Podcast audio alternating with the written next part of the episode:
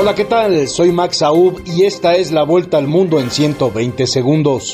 La sequía que se extendió por tres continentes a mediados de año, secando grandes franjas de Europa, Estados Unidos y China, tuvo 20 veces más probabilidades de ocurrir debido al cambio climático, de acuerdo con un nuevo estudio de un grupo internacional de expertos.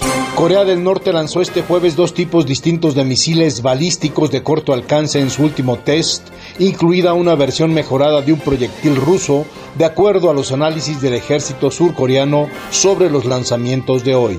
Más de 30 personas, entre ellas 23 niños, fallecieron en una balacera en un jardín de infantes en el noroeste de Tailandia cuando un pistolero abrió fuego. Tras el tiroteo, el agresor se quitó la vida, dijo la policía tailandesa.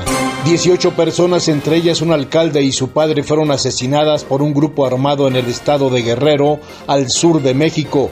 Extraoficialmente el ataque se atribuye a un grupo criminal conocido como los tequileros. También murió baleada una diputada local en Cuernavaca, Morelos.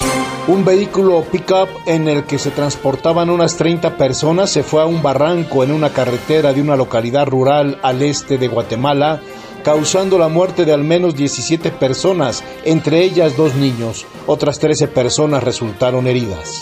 Estados Unidos deportó a Guatemala al ex candidato presidencial Manuel Valdizón, declarado culpable en ese país de lavado de dinero proveniente del narcotráfico con el que financió su campaña electoral.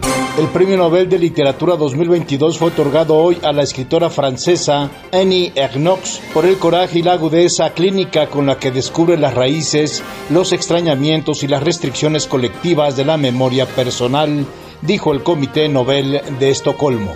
Esta fue la vuelta al mundo en 120 segundos.